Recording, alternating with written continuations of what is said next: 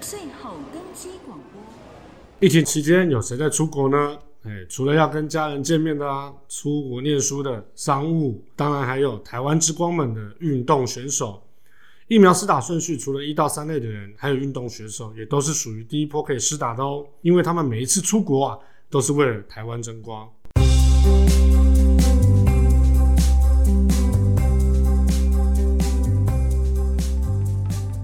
大家好，我是 Louis，今天很开心邀请到射击国手吴佳莹 （A.K.A. 郑健梅 ），A.K.A. 射击甜心。 Hello，大家好，我是射击选手吴佳颖，很开心在这边跟大家相聚。你好，你好，你好，今天终于见到本人了。我知道要跟你访问前，我就看了好几天你的影片、照片，然后也跟朋友们说，所以他们有陆陆续续邀请我要，希望我能弄一些签名照回来，弄 弄一些弄一签些名照，签名照能回来。还有人说想要来现场跟你拍照的，所以我发现哦，其实很多男生有在追踪你，所以我昨天也就到你的 IG 追踪了一下，发现感觉有在规模式的在经营这些。最近比较少啦，为什么又在忙？因为其实最近的话就是在备战亚运，哦，准备要备战亚运了，在在什么时候？今年的九月，九月。OK 对 OK。因为其实去年奥运有延期，所以就是变成说亚运就是会比较紧迫一点。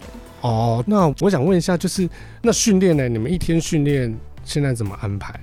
现在的话，因为我们现在就是跟着国家队去做安排，然后基本上没意外的话就是礼拜一到礼拜六，通常上午就是一定是专项，专项就是射击，嗯，然后下午的话可以专项加体能，或者是就体能，哦，所以会下午会排个体能的课，还有就是可能专注力也会训练一下。专注力怎么训练？专注力的训练的话，可能看，例如说有些人是看书，有些人是，看书当然有些人就是可能看个几行，看个一两就页就就是看不下去了。 OK OK OK，那你的专注力训练是我个人的专注力训练通常就是着重在专项训练上。 你是说，哦反正就实际上机操作就对了啦。对，大家应该都看过那个美国狙击手，他在射击前的时候都会闭气，然后要非常的专注。所以我那时候就想说，哇，在做这个射击的动作的时候，因为你每呼吸一不对，你可能位置就会偏移。或者是对啊紧张，然后有一些想法或念头进来。啊，你是说可能会射击射到一半会有一些想法，例如我在健身的时候，有时候推推哑铃就会忽然想到啊，等一下要吃什么啊，类似我像这样账单还没缴， 啊，类类似像这样。像这个就不行。那就是在比赛前，就是在射击前，你会做什么样的准备？啊射击前，如果说以比赛来说的话，通常在上场前我会听音乐。听会听音乐，对什么样的音乐？我的话会听比较励志，然后可能会比较激励人心的音乐。所以其实你的心情是要维持在微亢奋而已，因为比赛前一定会很亢奋啊，就肾上是腺要素维持在一个你内心很平静，但是你又不能太平静到睡着的那一种，但是又不能太亢奋到我现在很嗨这样 子，然后就是要拿捏有点有点难，有点难。所以选手们大家都是听歌吗？有些人会写写现在的心情，或者是跟跟自己对话，我们很走心灵。 哇， 我想说写诗啊，对，然后有些人可能他就默默祷告，就是很多种种族，然后很多国家他们会做不同的事情。哦哦，那我我想问一下，因为知道你以前是跆拳道，就是怎么样会从跆拳变到射击？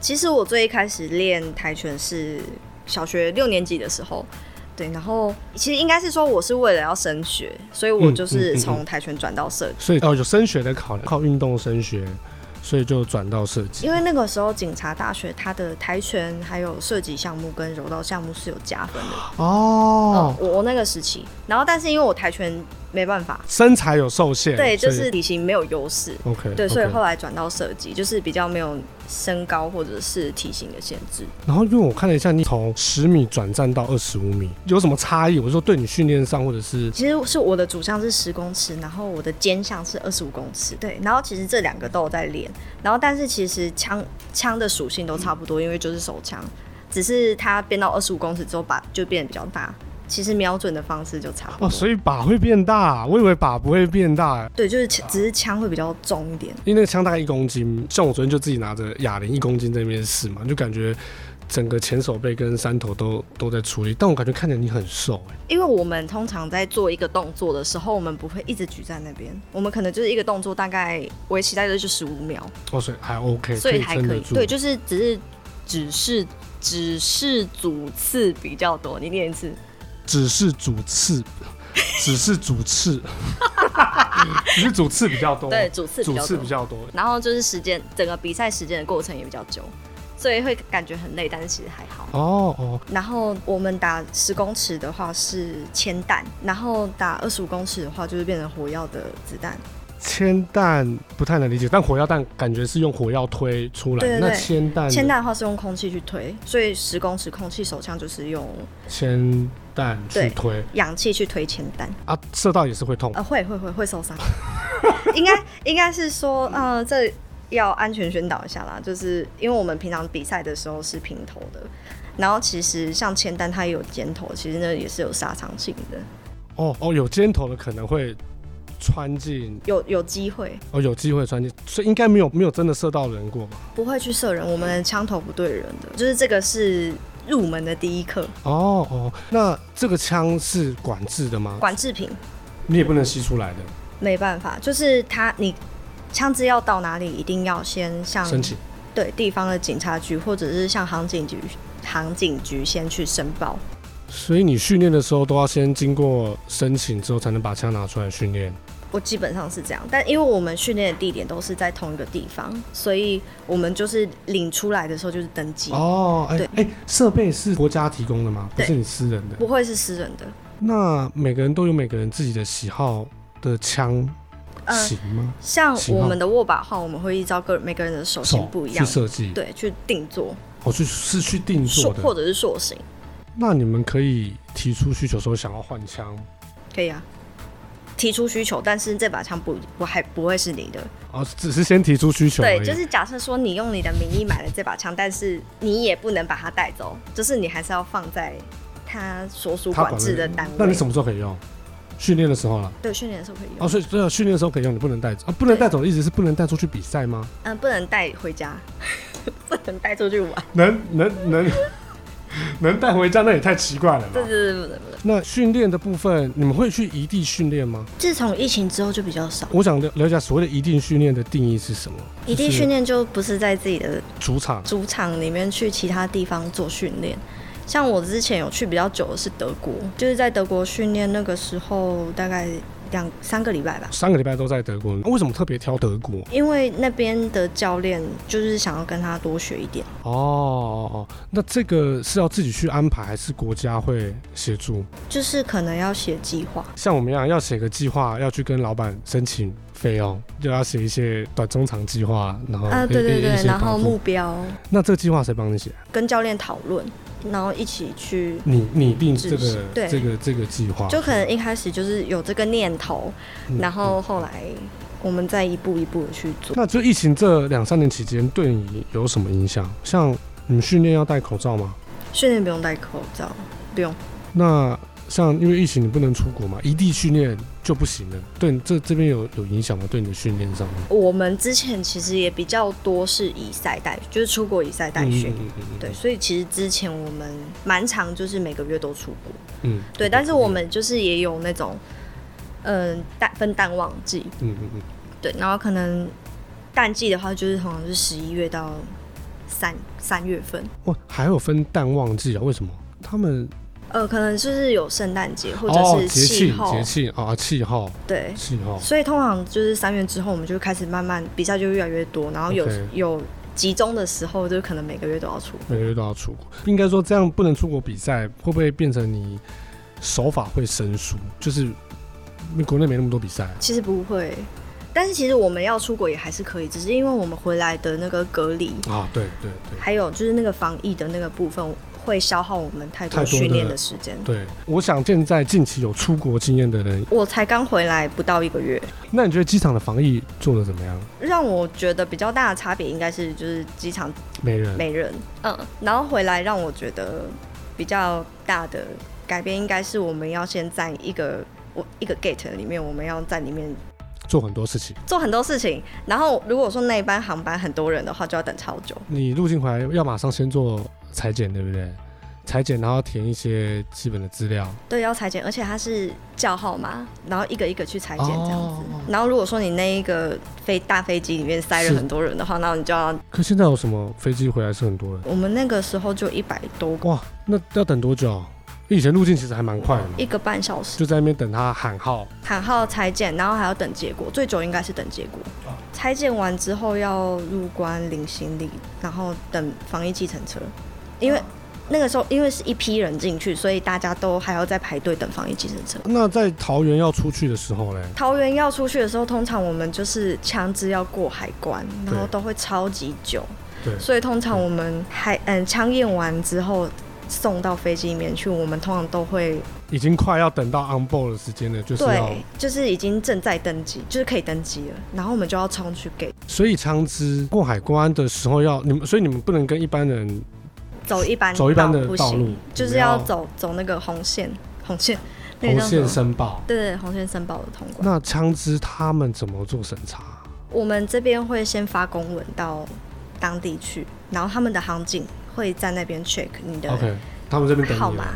对 OK，然后你的枪支不会单独的，不会上行李转盘，就是会单独被拉出单独来打，转他们就是会帮你推到，危危险物品就是危险物品，对，就是惊叹号的那种。 真蛋糕那种。 所以他们会打开来检查。呃，因为我们都会上锁，所以嗯我们就是会在他们面前把锁打开，对装备箱打开，然后跟他们一把一把确认说号码跟他的身份证哦，哦只是确定一下这一把枪支跟我提申请的那一支是不是一不一样的，所以他会检查厂牌跟枪号有没有一样。所以 OK，去各国的时候，枪都要做特别的检查。哪一次的审查经验让你比较印象深刻？日本的海关就蛮客气，然后速度也其实也蛮快的。日本海关，第一个速度快，符合你们的需求，需求然后也是客客气气的。对，也比较严谨，就是是在严谨会不会让你觉得不舒服的 OK 那种。 OK OK，那除了这样，还有没有有些国家它的检查速度非常之慢，像树懒这样，很 对，像那卡通那个树就懒？是明明，例如说他们有对讲机可以互相沟，就对对是对，对话嘛，然后他们不是，他们是还要发 email，可能走路过去很远的地方。哪一个国家？巴西，我们那时候一群人在那边，因为通常过海关之后，对你就是行李拉着你就走了。对然后那时候我们自己的行李领到之后，我们要过，我们要做安检嘛。对，我们在那边等了大概六个小时，六个小时，对，我们的行李已经拿到了，就在那边等六个小时。对，我们就在等验枪等了六个小时。那他他所以他足足他有多少把？那那一团是很多枪要验，是不是？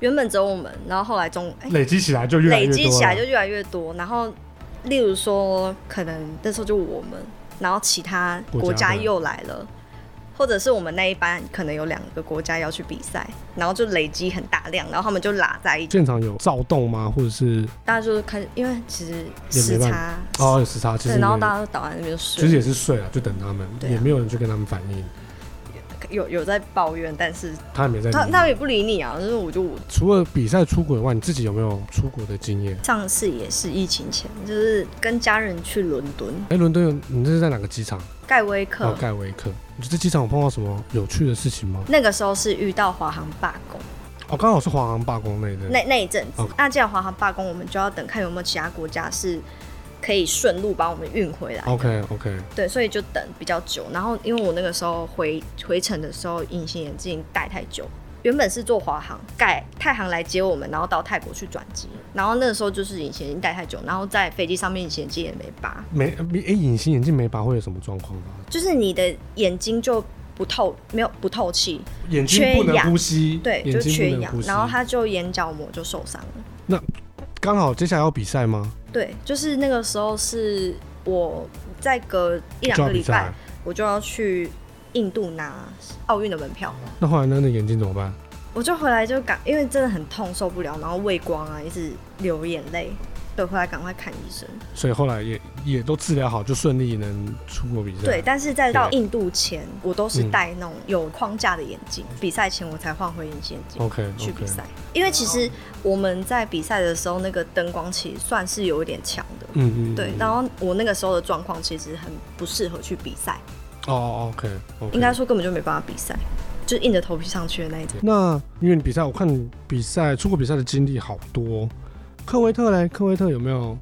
科威特印象最深刻应该是沙尘暴，这哦是我们待在室内，然后沙尘暴，然后因为门下面不是还会有小缝，缝小缝就是堆成一个小沙丘，就像电影那样，对就是整个都会伸手不见五指。你可能眼睛也没办法睁开，然后呼吸进去的都，哦。所以要赶快躲起来。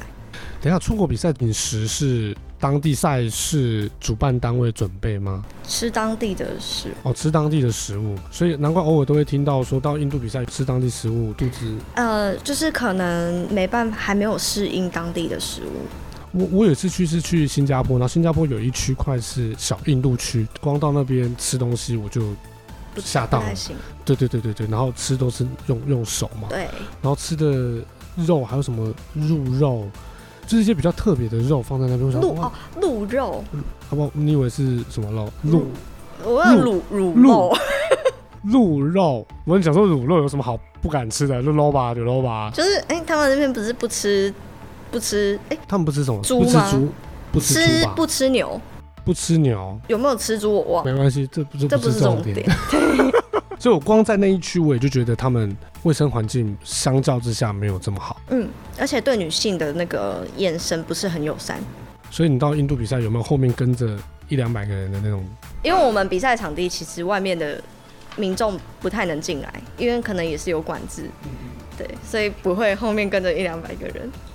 然后我们也比较少出去外面逛街，因为治安不好，我们就不会会比较少出去。对啊，不过就像你说，你们出国比赛都专心在那个准备要去比赛跟比赛的当下没，错，而且其实也会怕影响心情啊，所以我们会尽量安排在比赛之后，如果还有时间的话，因为像有时候我们会当天早可能中午比完赛，然后嗯嗯嗯嗯，晚上的飞机，就直接回来了。对，或者是可能你比比赛比很晚，但是隔天早上飞机，嗯然后我们又要很早 check out。难怪那个啊有时候中华健儿出国比赛的时候，我们因为我们机场都会安排一些工作人员在欢呼啊、接待啊，但有时候在电视荧幕上看起来选手的脸都是很专注的，看起来稍微不是这么好亲近的。但我我现在听起来好像哦，可能大家都是专注在培养准备要去比赛的心情。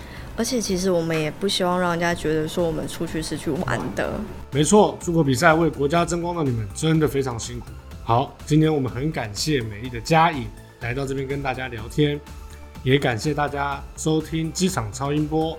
如果你对机场还有很多好奇的，还有很多问题，那赶快到我们 Apple Podcast 或艾弗瑞奇在一起 FB 粉丝专业留言给我们。喜欢的话也请订阅支持并关注我们，我们下次见喽，拜拜。